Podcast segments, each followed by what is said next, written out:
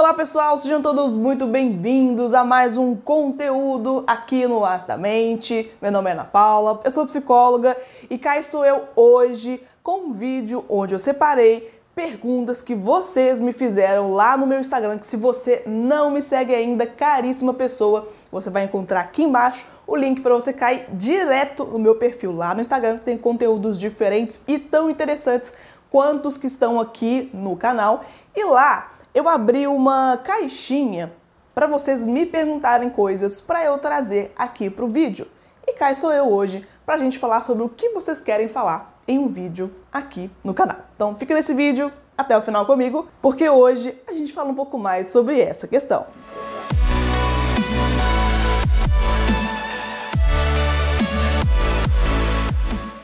Na verdade, a gente vai falar sobre várias questões. Tem algumas perguntas aqui. Deixa eu ver por onde eu posso começar. E o Mon Barbosa me mandou uma pergunta lá nessa caixinha, descrevendo como polêmico. Algum paciente já foi grosso com você? Um, já foi grosso comigo? Hum, tô tentando me lembrar aqui. Eu já sei, eu me recordo que eu já me senti mal em alguns atendimentos com alguns pacientes, mas eu sei que estando em terapia com um psicólogo, uma psicóloga, o vínculo ele é diferente. Eu sei que tem muita coisa acontecendo, eu sei que até as próprias reações dos pacientes muitas vezes não quer dizer que não gosta de mim ou que tem raiva de mim, pode ser mais também uma espécie de projeção ou, sei lá, algum tipo de representação de como que a pessoa lida com algumas questões em vida, mas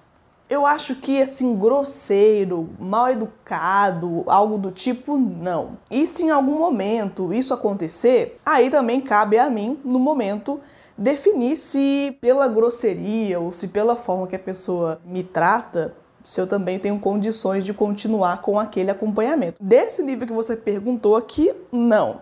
Mas é claro que tem alguns momentos onde tem algumas rusgas, e aí a gente precisa de um pouco de bom senso também e saber lidar com a situação. Hatib me perguntou por que psicólogos são tão misteriosos sobre se abrirem e analisam tudo antes de falar? Gente, eu não sei se todos os psicólogos são assim, misteriosos, e se a gente analisa tudo antes de dizer. Eu imagino que se fosse assim, a gente teria menos brigas também, inclusive, né? Entre pessoas psicólogas, um casal de psicólogos ou amigos psicólogos, seria quase impossível, o que não acontece, o que não é bem por aí. Não sei, não sei dizer, assim, eu não, também não sei descrever, é, até pegando para mim, eu não sei descrever se eu me tornei misteriosa em algum momento ou se eu sempre fui assim. Eu definitivamente não sei te dizer. Portanto, eu vou manter meu mistério e não vou saber te responder essa questão. O Diego me perguntou: já viu ou ouviu casos em que a terapeuta mantém o paciente como cliente por flertes? Diego aqui está querendo dizer no sentido de de ser mais um, um biscoito, assim, né? O, o, ego do profissional ou da profissional, nesse caso aqui, que mantém esse atendimento. Se eu já ouvi, já ouvi, porque eu recebo muitas mensagens de vocês no Instagram e eu sei que em alguns casos a condução ela é um tanto questionável e poderia ser repensada. Agora, na minha rede de amigos, de psicólogos, eu confesso que eu não tenho noção, não tenho informação sobre isso mas eu não duvido que aconteça porque novamente, né, psicólogo são seres humanos, nós somos seres humanos e os erros eles estão aí para todos. Claro que na minha perspectiva, a gente precisa de trabalhar e se profissionalizar para diminuir esses erros, esses equívocos e conduções que não são técnicas. Agora, se a pessoa vai fazer isso ou não, aí é o que diferencia um bom profissional para um péssimo profissional. A Júlia perguntou: é possível recuperar aptidões que perdemos devido a algum trauma de infância? Júlia, olha só. Aptidão. O que é uma aptidão? Eu imagino então que algo era mais fácil para uma pessoa, ela tinha maior facilidade, ela tinha um desempenho talvez acima da média, é, ou ela aprendia com facilidade e por algum trauma ela perdeu. Não sei porque também depende de muita questão motora, vou dizer assim. Por exemplo, se for uma atividade física, um esporte, uma arte que a pessoa consegue fazer, eu sei que não é só por dom. Tem muita questão da técnica, do aprendizado, da repetição. Então eu posso dizer, é importante testar. Se você passa por isso ou se é uma pessoa próxima de você, faz um teste, tenta recuperar esse sentir-se bem fazendo o que você fazia ou o que a pessoa fazia, tenta ver como que você se sente naquilo. Já que é um trauma, eu acho que o ponto mais importante aqui é você recuperar o seu bem-estar e como você se sentia naquele momento. Se vai ser uma aptidão igual ou diferente, sabe, eu acho que no final das contas nem deve ser a maior preocupação, mas pesquisa, sabe? Tenta fazer, tenta fazer acontecer para aí no final você ou a pessoa, no caso, ter a conclusão. Se é uma aptidão, se não é uma aptidão e também o que você pode fazer com isso, né? Jonathan perguntou: Sinto desejo pela minha analista. Estou tentando resolver isso sozinho. Não sei se dá para falar para ela. Jonathan, dá para falar para ela sim. Tem vários conteúdos aqui no canal onde a gente fala sobre isso. É muito comum acontecer de pacientes clientes de psicólogos, psicólogas, psicoterapeutas, analistas acabarem se apaixonando. Tem uma explicação para isso. Eu até fiz um vídeo aqui recente falando sobre a transferência na psicoterapia. Se você quiser, você pode ver aqui também depois que esse vídeo terminar. E tem vários vídeos falando sobre crush, sobre paixão, sobre desejo e até sobre outros sentimentos que não somente positivos que pode aparecer na terapia. Você pode ver e certamente você vai descobrir que existem formas mais saudáveis de olhar para esse sentimento e que nem sempre de fato é uma paixão. E é importante você conseguir definir isso, mas leve porque o profissional, a profissional já está acostumado a lidar com esse tipo de questão. A Kelzita me perguntou: Ana, por que você escolheu estudar psicologia? Tem algum motivo específico? Kelzita tem um vídeo aqui se eu não me engano, onde eu falo de alguns fatos sobre mim, onde eu respondi algo parecido. Eu comecei a estudar psicologia no início da minha vida adulta, 18, 19 anos, não, nem me lembro mais, mas já tem um, um bom tempo isso eu tinha algumas referências da psicologia na minha vida de adolescente. Eu fazia estágio em uma empresa que tinha algumas psicólogas e eu super gostava de conversar com elas. Era um jeito diferente, eu sentia, e eu era muito curiosa. Eu sou uma pessoa muito curiosa e eu cheguei a perguntar algumas vezes sobre como que é o curso, como que era a grade curricular, até pensando também sobre mercado de trabalho, né? Como que é o mercado de trabalho. E eu fiquei um pouco em dúvida porque naquela época eu gostava muito de música, estudava um pouco música, eu lia um pouco de filosofia e enfim, aquela confusão, né, de jovem tentando se entender, tentando se encontrar em algum lugar. E aí, bem, é, eu pesquisei um pouco sobre a área, conversei com as psicólogas em questão e aí eu defini que talvez seria bom tentar. E inclusive eu participei de alguns processos aqui, até na UFMG também tem, talvez em outras universidades também tenham, que são exposições, feiras livres onde alunos contam a sua experiência nos cursos. E aí eu fui, tentei avaliar como que eram os cursos, como que era também estágio, estágio obrigatório, a, grade também de horários, que isso interfere bastante. E eu já trabalhava naquele momento, então seria interessante ter uma coisa que eu conseguia conciliar. Então foi mais por isso, por influência pesquisando, tomei a decisão e, e não me arrependo desde então. O André me perguntou: pensa nos pacientes fora do consultório? Sim, André, eu penso. Inclusive, isso foi tema até de um Reels lá no meu Instagram, falando um pouco sobre isso. Eu penso é, e é claro que eu preciso de também conseguir desligar um pouco essa chavinha, porque eu preciso descansar, eu tenho que dormir, eu tenho minha vida social. E normalmente eu penso quando, quando são coisas assim bem específicas, sabe? É, quando eu sei que o, o paciente, a paciente tem uma prova importante que vai acontecer, tipo o Enem. É difícil não ver memes, é difícil não ver notícias quando o Enem está naquele momento crucial. Então, eu lembro quando acontece isso. Ah, quando é um casamento, uma coisa muito importante, ou quando é uma situação difícil que a pessoa está passando, eventualmente eu me lembro, vejo coisas que me lembram a situação, me lembram a pessoa.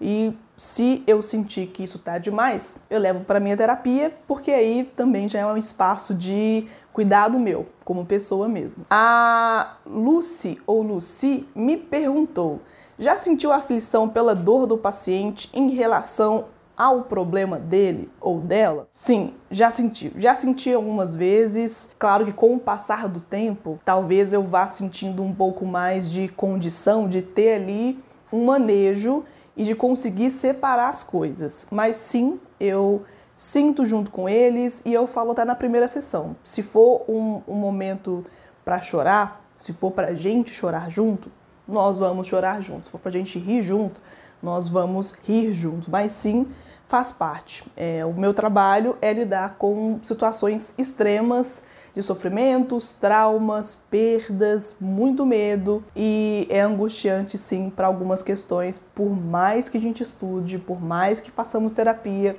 e por mais que eu tenha uma década de psicologia, por exemplo. Gessiara questionou aqui se escrever sobre o que nos incomoda ajuda durante o processo terapêutico.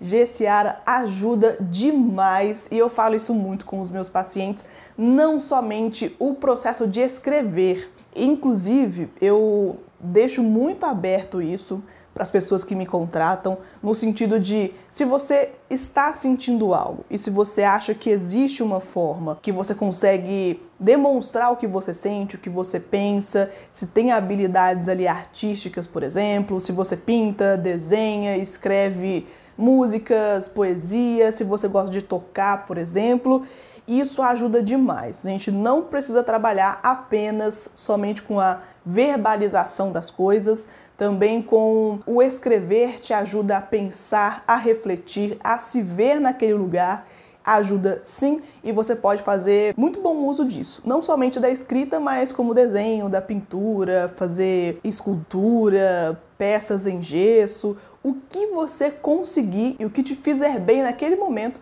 e transformar um pensamento, um sentimento em algo físico, em algo palpável e elaborar melhor esse sentimento. Faz todo sentido e eu super indico, inclusive. A Thay perguntou como a fenomenologia apareceu como possibilidade para você.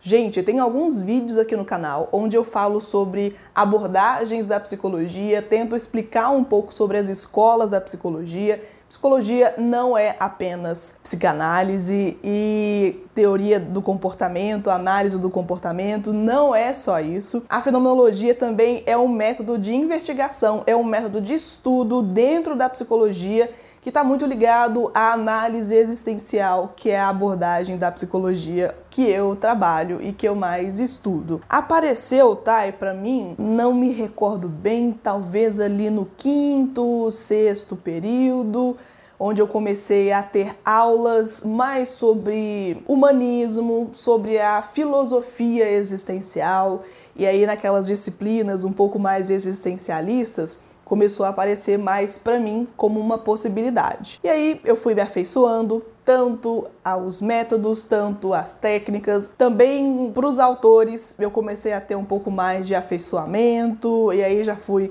comprando mais livros, indo a mais palestras, conversando com gente mais dessa área.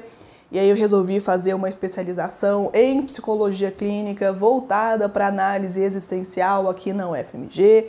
E aí desde então a minha vida tem sido muito mais estudar sobre esse campo da psicologia, esse campo mais filosófico, fenomenológico, existencial, e aplico também isso no meu trabalho, e também estudar um pouco sobre psicologia social, sociologia, sobre essas questões mais antropológicas também recentemente eu tenho estudado mais. Então, esse é o meu campo mais de pesquisa, mas apareceu na faculdade lá pelo quinto, sexto período. Eu acho que esse vídeo já está ficando um pouco longe demais, e aí eu vou começar a ir para os finalmente aqui. O Philip me perguntou qual é o seu filme favorito e por quê.